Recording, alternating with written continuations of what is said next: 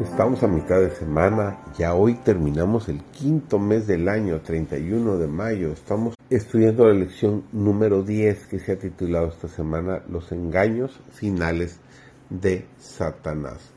Su servidor David González, nuestro título de hoy es Un llamado a la fidelidad.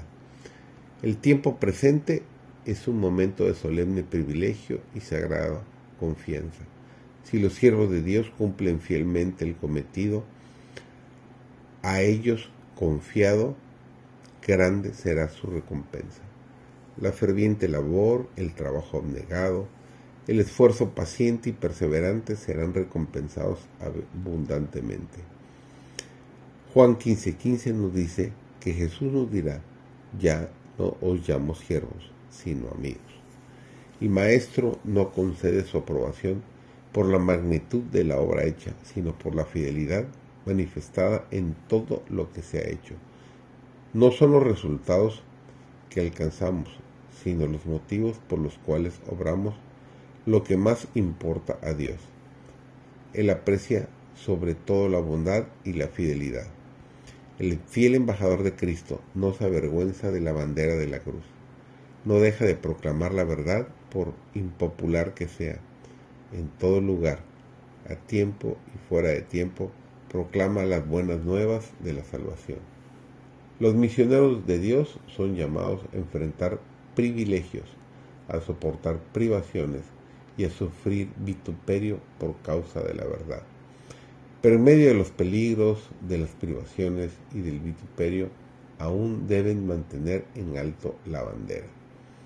El tercer ángel no proclama su mensaje en forma vacilante ni susurrándolo con potente voz mientras vuela velozmente por el cielo. Esto demuestra que la obra de los siervos de Dios debe realizarse ferviente y rápidamente.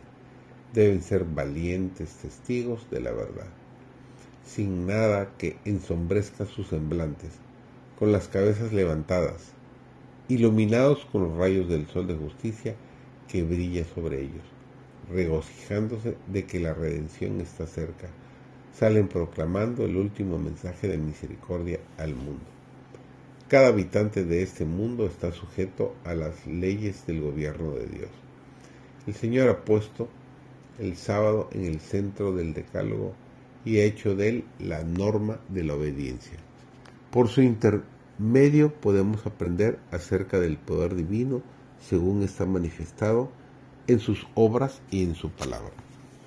Los cristianos profesos que menosprecian el santo día de reposo de Dios y aceptan en cambio uno falso, hacen alarde de santidad.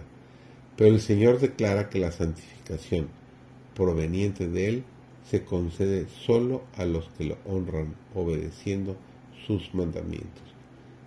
La santidad que aseveran poseer quienes permanecen en la transgresión es una santidad espuria.